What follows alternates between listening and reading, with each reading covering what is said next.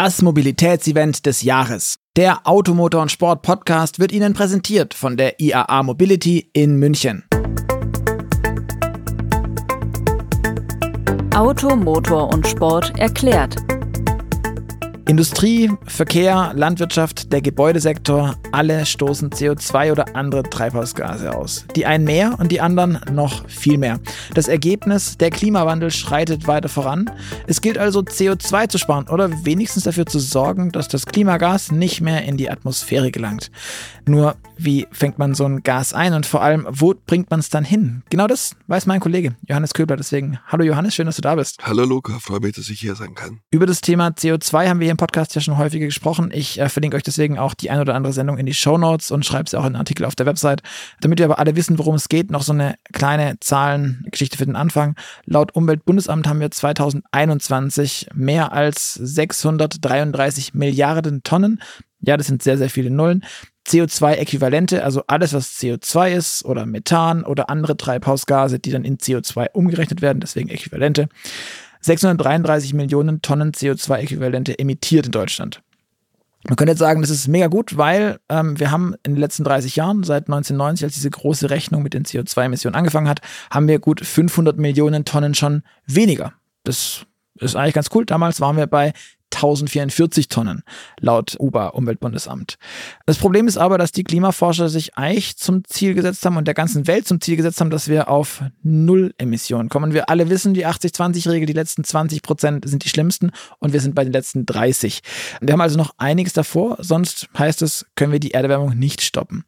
Allerdings stimmt es nicht so ganz, weil richtig Null brauchen wir eigentlich nicht. Eigentlich reicht Netto Null. Und Johannes, jetzt vielleicht bei dir angefangen, wo ist denn der Unterschied bei dem Ziel der Klimapolitik mit diesem Netto-Null CO2-Emissionen? Wo liegt der Unterschied zwischen Null und Netto-Null? Tja, Luca, Null ist natürlich eine, eine ganz harte Forderung. Das würde ja bedeuten, dass wir überhaupt nirgends mehr CO2 ausstoßen. Netto Null wiederum ist dann doch deutlich moderater und, und sehr viel leichter zu machen. Netto Null hm, definiert das Gleichgewicht zwischen der Menge der produzierten Treibhausgase und der Menge, die wieder aus der Atmosphäre entfernt wird. So, und es gibt sogenannte CO2-Senken, die genau das tun. Das eine ist die große natürliche Senke, unser Wald, das ist der Laub- und Mischwald und auch der Nadelwald in Deutschland, ebenso wie der Regenwald am Amazonas. Der bindet der CO2 und es gibt dann eben auch den, den Gedanken von Menschenhand, CO2 wieder aus der Atmosphäre rauszuholen, beziehungsweise rechtzeitig zu verhindern, dass es in die Atmosphäre gelangt. Und da sind wir beim Thema CCS oder CCS ja eigentlich, Carbon Capture and Storage. Das heißt CO2 einfangen, Capture und einlagern, Storage. Mhm. Und wie funktioniert CCS jetzt grundsätzlich? Wie groß sind da vielleicht auch die Kapazitäten? Eigentlich ein, ein verblüffend simpler Gedanke. Man holt sich das CO2, am besten dort, wo es in konzentrierten Umfang und in, in konzentrierter Form auftaucht, also am Schornstein von Industrieanlagen, von Stahlwerken, von Chemiefabriken, von Kraftwerken unter Umständen, wo auch immer. Man lagert es ein in, in einen Behälter, einen mobilen Transportbehälter und verpresst es, pumpt es unter die Erde und momentan ist dann eben das große Thema, es unter den Meeresboden zu pumpen und zwar in alte Lagerstätten, aus denen man zuvor, in, all den, einigen Jahren zuvor oder auch Jahrzehnten Öl und Gas rausgeholt hat. Das heißt, diese Kavannen, diese wirklich großen Kavannen, die sich über viele Quadratkilometer unter dem Meer erstrecken, sind leer und können theoretisch CO2 wieder aufnehmen. Klingt spannend, weil genau da war ja vorher auch das CO2, das sie dann mehr oder weniger einfangen. Ja. Okay, wie viel Kapazität haben wir denn da? Weil ja, wir haben schon sehr viele Jahre jetzt Öl aus der Erde geholt, vom Meeresgrund hochgeholt. Aber reicht das? Wie viel geht da rein? Oh, ganz ehrlich, Luca, kann ich dir nicht sagen. Ich, ich weiß nicht, ob es überhaupt jemanden gibt, der es genau sagen kann, weil das ist ja auch so eine länderübergreifende Geschichte.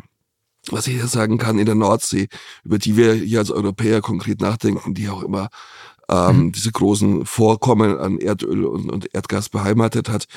In der Nordsee könnte man, und da meine ich jetzt die dänische Nordsee, könnte man jedes Jahr 13 Millionen Tonnen CO2 einlagern in einem bestimmten ehemaligen Fördergebiet.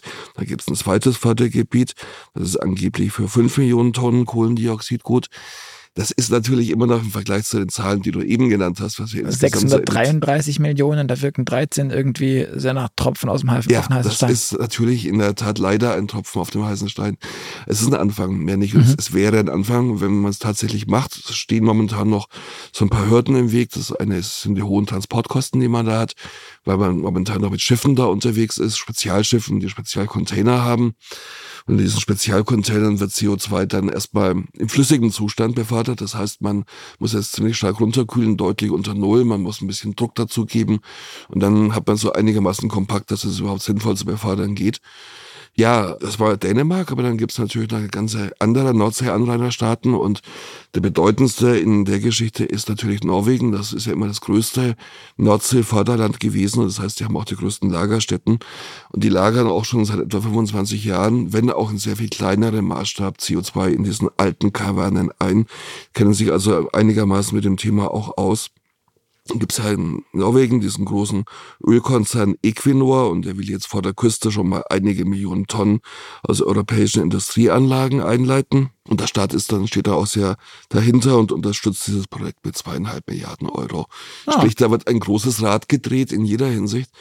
Ja, und an diesem großen Glücksrad, wenn man so will, oder diesen großen CO2-Glücksrad wollen eben dann noch andere Länder auch nochmal mitspielen. Da gibt's ja noch, in den Niederlanden gibt's ja noch ehemalige Lager, der niederländischen Nordsee besser gesagt. Beispielsweise mit den Belgiern ist es ähnlich. Sogar vor der deutschen Küste gäbe es Vater- und Lagerstätten, aber ob da tatsächlich die Öffentlichkeit mitspielt, ist natürlich eine ganz, ganz andere Frage. Werbung. Das Mobilitätsevent des Jahres steht vor der Tür. Die IAA Mobility in München. Sechs Tage lang werden vom 5. bis zum 10. September auf dem Münchner Messegelände und in der ganzen Innenstadt nachhaltig intelligente Mobilitätslösungen diskutiert und getestet. Erlebe spannende Talks mit Vertretern aus Politik und Wirtschaft. Teste die neuesten Innovationen und connecte dich mit anderen Mobilitätsfans an den prominentesten Plätzen der Stadt. Werde Teil der Mobilitätsdebatte und komm zur IAA Mobility nach München. Ich finde es so spannend, das Thema mit diesen Einlagen in alten äh, Gegenden.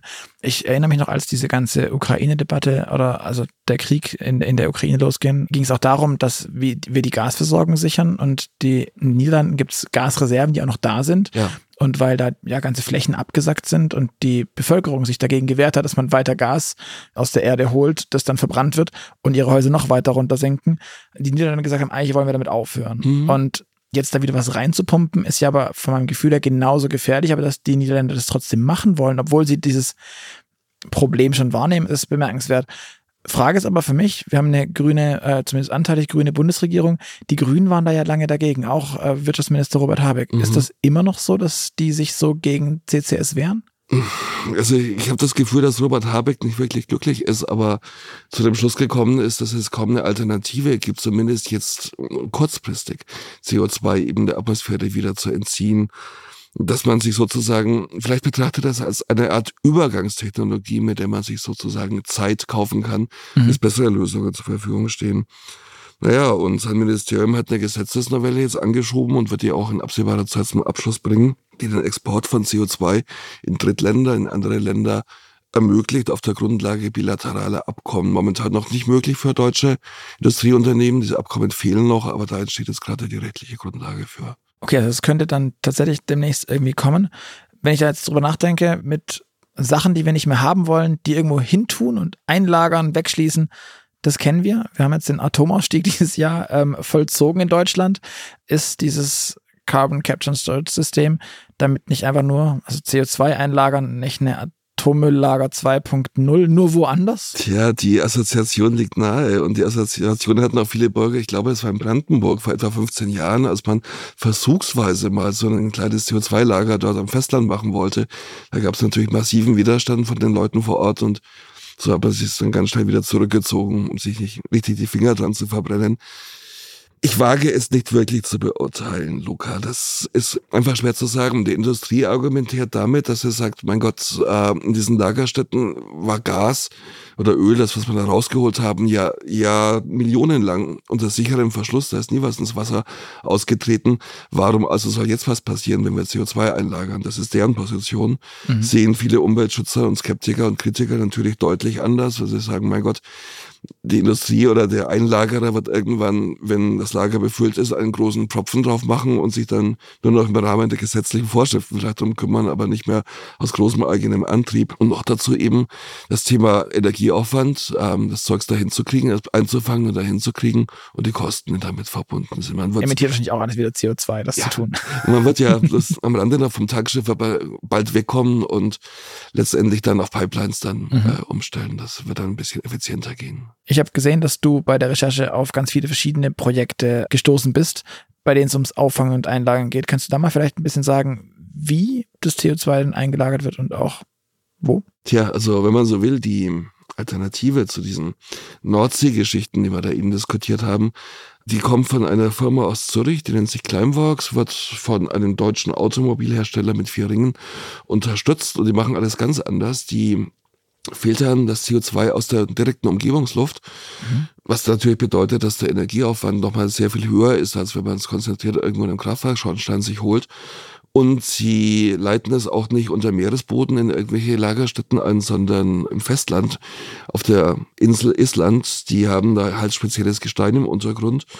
Und ähm, was Kleinwachs dann eben macht, dieses CO2 wird dann wieder abgelöst vom, ähm, von dem Absorbermaterial, dass es gebunden wird, dann wird es eben erhitzt, dann wird es wieder rausgelöst. Und dann spült man es mit Wasser 2000 Meter tief unter die Erde. Und dieses Basaltgestein, dieses isländische Basaltgestein, in dem es im Endeffekt dann ankommt, wandelt die CO2-Moleküle über Jahre hinweg zu Carbonaten um, sprich das CO2 mineralisiert. Das klappt im Labor und im kleinen Maßstab bislang ganz hervorragend.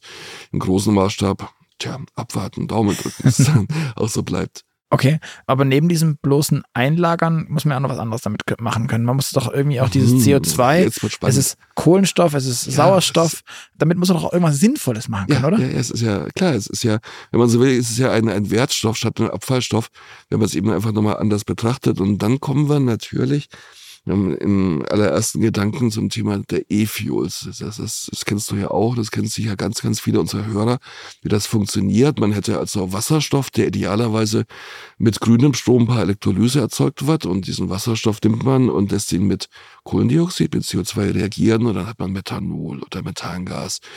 Und das wiederum ist ein wunderbares Ausgangsprodukt für alle möglichen Arten von Kraftstoffen, die man dann maßschneidern kann, ob es Diesel oder Benzin, also Otto-Kraftstoffe wären oder gasförmige Kraftstoffe für spezielle Anwendungen, ganz egal. So, das sind die E-Fuels. Das ist schön. Das Dumme an den E-Fuels ist halt, dass der Energieaufwand ein gigantischer ist und der Wirkungsgrad ein sehr, sehr bescheidener. Das hat mit der Elektrolyse zu tun. Das hat natürlich damit zu tun, dass im Verbrennungsmotor, in dem diese Flüssigkraftstoffe am Ende da ankommen, die Effizienz halt doch sehr überschaubar ist. Da haben wir einen Wirkungsgrad von 30 bis maximal 40, 41 Prozent bei den allerbesten Motoren. Das heißt, von der insgesamt eingesetzten Energie kommen am Rad auf der Straße 10, 15 Prozent ungefähr an. Das ist also schon eine gigantische Energieschleuder und das kann eigentlich nur dann sinnvoll funktionieren, nach meinem Gefühl, wenn man wirklich Wasserstoff, grünen Wasserstoff im Überfluss produzieren kann. Und da sind wir leider, leider, leider ein großes Stückchen noch, weit noch sehr, sehr entfernt weit weg, noch davon. Andererseits nur am Rande, E-Fuels machen natürlich Sinn, um Bestandsfahrzeuge zu dekarbonisieren. Nur durch Wünschen verschwinden die ganzen alten Verbrenner ja nicht von der Straße. Absolut, das ist absolut ein Thema. Ähm, so, so einfach gehen die nicht weg. Die Frage ist, ob wir schneller Windräder bauen als neue Elektroautos oder sowas. Ja. Und das ist vielleicht auch das Thema. Aber auch abseits dessen, wenn, es, wenn wir jetzt sagen, wir sind bei, keine Ahnung, 10, 20 Prozent Wirkungsgrad mhm. am Ende. Ja. Ein E-Auto kommt, wenn es richtig gut läuft, ich glaube auf knappe 90 Prozent, 85, ja, vielleicht sogar ein bisschen drüber, je nachdem. Mhm. Man muss doch nochmal was machen können mit diesem CO2, Tja. außer E-Fuels. Das muss doch noch irgendwo, ich, ich, bei Batterien ist irgendwie Graphen oder Graphit drin und sowas. Das mhm. muss doch auch irgendwo noch anders da sein. Ja. Ja, es ist, es, was ich mir mal ein bisschen so mit angeguckt habe, aus der Ferne allerdings nur. Es ist ein Projekt aus der Wissenschaft, Karlsruher Institut für Technologie, KIT. Die haben sich was ausgedacht, ähm, wo sie ebenfalls mit CO2 aus der Umgebungsluft arbeiten und es eben dann äh, mit Wasserstoff zu Methan reagieren lassen. Soweit eben erstmal der gleiche Weg wie bei den E-Fuels, aber dann geht's weiter. Dann kommt, jetzt muss ich ein bisschen spicken, ich habe mal so aufgeschrieben, ich bin kein Chemiker, ich bin nur ein Journalist. Dann kommt aber ein Reaktor mit flüssigem Zinn und der spaltet dieses Gas in eine Pyrolyse-Reaktion in Wasserstoff und festen Kohlenstoff auf. Und dieser Kohlenstoff wird im letzten Schritt von Zinn abgetrennt und dann haben wir ein feines Pulver, das trägt auch in der Industrie den Namen Carbon Black, also Kohlenstoffpulver. Und Carbon Black ist eigentlich was ganz Schönes, weil mit dem kann man viel anstellen kommen die Batterien zum Einsatz, in Solarzellen, in CFK-Materialien, in Autoreifen, da sorgt er für die schwarze Farbe und hat noch ein paar andere Eigenschaften. Und heute wird Carbon Black halt überwiegend durch die Verbrennung fossiler Rohstoffe mhm. hergestellt und das kann man eben auch auf einen viel schöneren, eleganteren Pfad machen. Du hast jetzt schon gesagt, das ist alles nur Forschung, oder? Das, das ist Forschung. Forschung ist was wunderbar. Ich, finde Forschung faszinierend. Äh, Forschung äh, darf Geld ausgeben, muss aber kein Geld verdienen. und, und wie das hinterher dann einer späteren möglichen Industrialisierung aussieht, da steht natürlich ganz viele Fragezeichen dahinter, was Kosten, Energieaufwand, Gesamtökobilanz angeht. Aber die Idee ist für mich einfach schön und bestechend. Absolut. Das heißt, um das zusammenzufassen, wir haben zu viel CO2 in der Atmosphäre, wir tun da zu viel rein. Es gibt Möglichkeiten, das zu verringern, das, was trotzdem raus muss, einzulagern, umzuwandeln, umzunutzen. Uns bleibt am Ende wahrscheinlich nur zu hoffen, dass wir das alles möglichst bald, möglichst schnell hinkriegen. Ja, das würde ich mir auch sehr wünschen. Tja, aber äh, mach, ist kein Fehler, da weiterhin offen zu bleiben und in alle möglichen Richtungen zu denken.